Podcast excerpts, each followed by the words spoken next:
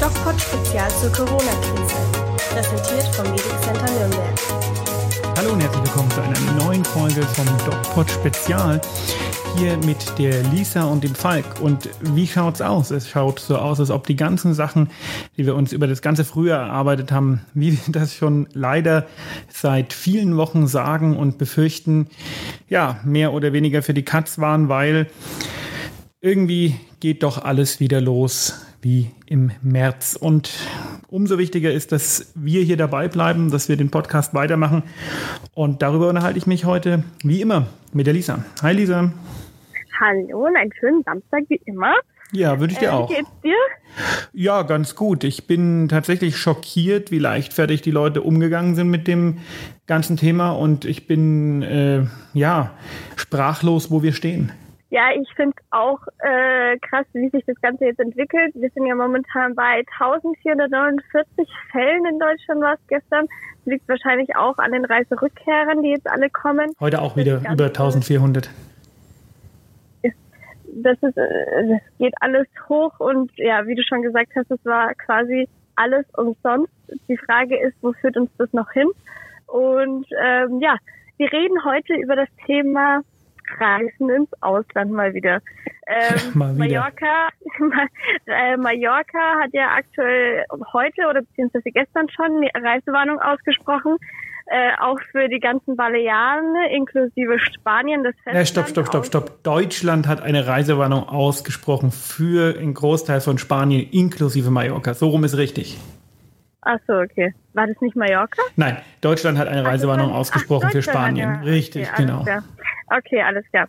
Ähm, ja, und wenn jetzt die äh, Reisenden von Mallorca wiederkommen, müssen sie sich ja testen lassen. Das ist ja jetzt neu. Das war ja vorher noch nicht so, weil sie nicht aus dem Risikogebiet kamen. So. So ist das. Jetzt müssen, jetzt müssen sie sich testen lassen. Ähm, und die Leute, die aktuell schon da sind, äh, sowieso. Und äh, wie läuft das Ganze jetzt ab? Also die werden getestet, kommen dann in Quarantäne und wie lange dauert es, bis das Testergebnis dann da ist? Das ist eine länger, super oder? Frage. Da müssen wir mal unseren Freund Herrn Söder fragen. Ähm, da gab es ja eine große Panne. Ähm, Ich kann das ähm, nur so zum Teil beurteilen, weil ich involviert bin in die Testungen der symptomatischen Patienten. Aber das ist wohl alles sehr schnell, schnell aufgebaut worden. Und dann hat man gesagt, naja gut, okay, ähm, es gab ja kein digitales System. Da muss man sagen, bei uns gibt es also seit äh, Beginn der Corona-Pandemie kein digitales System. Da sind sicherlich viele Dinge so ineinander gegriffen. Die Rettungsdienstorganisationen sind da äh, einfach vor veränderte Tatsachen gesetzt worden. Das muss man jetzt machen.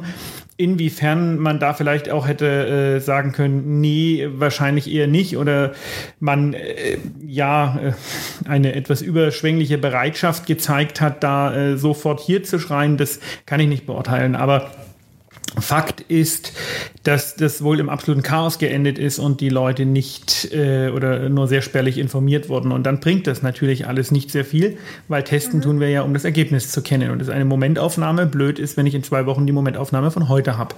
Insofern hoffe ich, dass sich die Sachen da jetzt äh, gebessert haben, verbessert haben. Wenn man Symptome hat und das über den ärztlichen Bereitschaftsdienst machen lässt, dann hat man in der Regel innerhalb von 24 bis 48 Stunden das Ergebnis. Das wird dann per SMS praktisch zugesandt. Äh, insgesamt muss man, wenn man aus dem ähm, Ausland, aus dem Risikogebiet zurückkehrt, dann in dieser Zeit auch in Quarantäne gehen, auch wenn man keine Symptome hat. Und ich denke, da haben wir auch ein großes Problem, weil ich glaube, dass viele Menschen das einfach nicht machen. Und man beobachtet ja auch auf den äh, Kanälen, in den sozialen Medien allgemein eine enorme Corona-Müdigkeit um das mal so zu formulieren. Und das ist natürlich gefährlich, denn eine Pandemie ist ein Langstreckenlauf und die Leute wollen nichts mehr davon hören, die Leute ignorieren es und tun so, als ob es Corona nicht gäbe. Und das führt dann zu diesem, zu diesem Desaster, in dem wir aktuell stecken. Und das wird noch viel, viel schlimmer. Und deswegen sage ich ja, wie ich das jede Woche sage, wir müssen jetzt die Maßnahmen verschärfen, wir müssen jetzt deutlich schwere Strafen einführen, wir müssen jetzt ein Reiseverbot aussprechen, nämlich um unsere Wirtschaft zu retten, weil ein nächster Lockdown ist meiner Meinung nach fatal. Ja, ähm, du hast ja gerade gesagt, die Leute gehen da nicht in Quarantäne. Irgendwie auch, ja, verständlich. Ich weiß, dass, dass man da nicht unbedingt in Quarantäne gehen will. wenn man gesund ist, angeblich, man weiß es natürlich am Endeffekt nicht, aber ähm, die äh, Gesundheitsämter, beziehungsweise ich weiß nicht, wer das gemacht hat vorher, aber die rufen nicht bei dir zu Hause an und fragen, ob du wirklich zu Hause bist, oder? Naja, also eine ähm, Quarantänebrecherin ist jetzt diese Woche äh, auf 10.500 Euro Strafe verurteilt worden, völlig zu Recht. Das heißt, es wird schon kontrolliert, aber man kann natürlich da nicht jeden kontrollieren. Nicht Und ähm, man im, im, im Internet bei uns auf den Seiten kommt immer wieder die Frage auf, na ja, das sind ja so und so viele Infizierte, aber wie viele sind denn da wirklich krank? Ähm, das kann keiner von euch beantworten und dann kommen die üblichen Systemhuren-Sachen und sowas. Ähm, das ist völlig irrelevant. Also das ist für den für den individuellen Patienten ist das selbstverständlich relevant, weil der ist entweder krank oder merkt von seiner Erkrankung fast nichts. Aber das ist für die ähm, Gesundheit, für die öffentliche Gesundheit, ist das völlig irrelevant. Das ist eine, eine Diskussion, die fehl am Platz ist. Wichtig ist, wer ist infiziert, weil infiziert momentan noch mit infektiös gleichgesetzt wird. Dass sich das sicherlich mal ändert, weil das eben nicht das Gleiche ist, steht auf einem anderen Blatt. Aber aktuell heißt infiziert gleich krank gleich infektiös. Punkt. Genau. Das heißt ja nicht, dass wir, wenn man gesund ist oder wenn man sich gesund fühlt, keine anderen anstecken kann. Aber das denken halt noch viele. Das, äh, Es ist vielen auch einfach egal. Die, der Altersdurchschnitt der Corona-Infizierten ist auf 34 gesunken. Und das liegt einfach an der Sorglosigkeit der äh, Jüngeren. Ja, ja. Äh, jetzt ist es ja so, dass äh, vor Ort äh, in Mallorca natürlich die ganzen äh, Urlauber nicht mehr reinkommen, nicht mehr so einfach, sage ich jetzt mal, weil auch viele Reiseunternehmen die äh, Buchungen stornieren. Das Richtig. ist tatsächlich so. Ähm, wie hätte man das denn verhindern können? Also man wusste ja schon, okay, wenn die Leute jetzt nach Mallorca fliegen oder in irgendein anderes Land wie Kroatien auch, da wird es wahrscheinlich auch nicht mehr lange dauern, bis die Reisewarnung ausgeschrieben wird. Aber wie hätte man das verhindern können? Hätte man sagen können, okay, wir schicken nur einen Teil der Urlauber hin und wir haben diese und diese Maßnahmen. Wie, wie hätte man das verhindern können? Generelles Reiseverbot. Punkt. Okay, Und das wäre wär- notwendig gewesen und das einzig Sinnvolle. okay.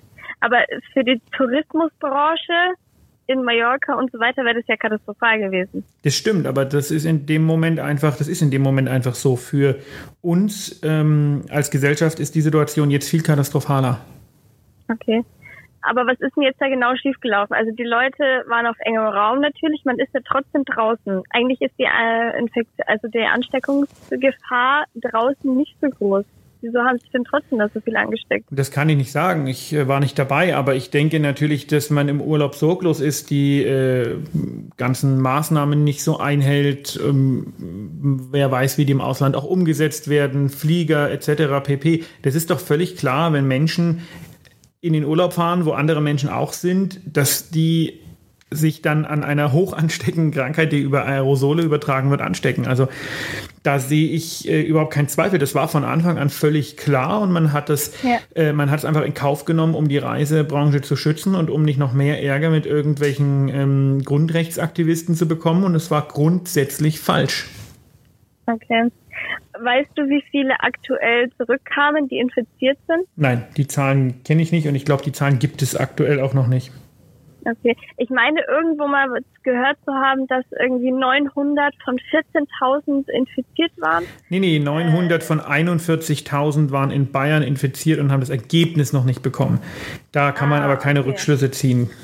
Okay. Aber es ist ja trotzdem eine hohe Zahl, wenn man so schaut, 900 von 41.000, das ist schon eine hohe Rate. Ja, das ist aber wie gesagt, das ist auch völlig nachvollziehbar und klar. Und die äh, spreaden es jetzt natürlich hier in Deutschland. Wir werden, wir werden, ähm, wir werden eine zweite Welle erleben, die viel schlimmer ist als die erste. Ja, leider. Okay, das war's zu dem Thema. Lisa, ähm, und jetzt kommt, jetzt kommt die große Ankündigung für die nächsten zwei Wochen ähm, nach äh, Ja. diesem sehr kritischen Gespräch. Du bist also die nächsten zwei Wochen im Urlaub. Ich bin nicht so im Urlaub, aber nicht im Ausland. Nichtsdestotrotz, ähm, Ja. pass auf dich äh, auf. Ich werde allein podcasten, einen kleinen, ähm, einen kleinen ja, Überblick über die aktuelle Situation geben und wir hören uns dann in drei Wochen wieder. Genau, wir hören uns zwei Wochen wieder. Schönen Urlaub wünsche ich dir. Dankeschön. Bis dann. Tschüss.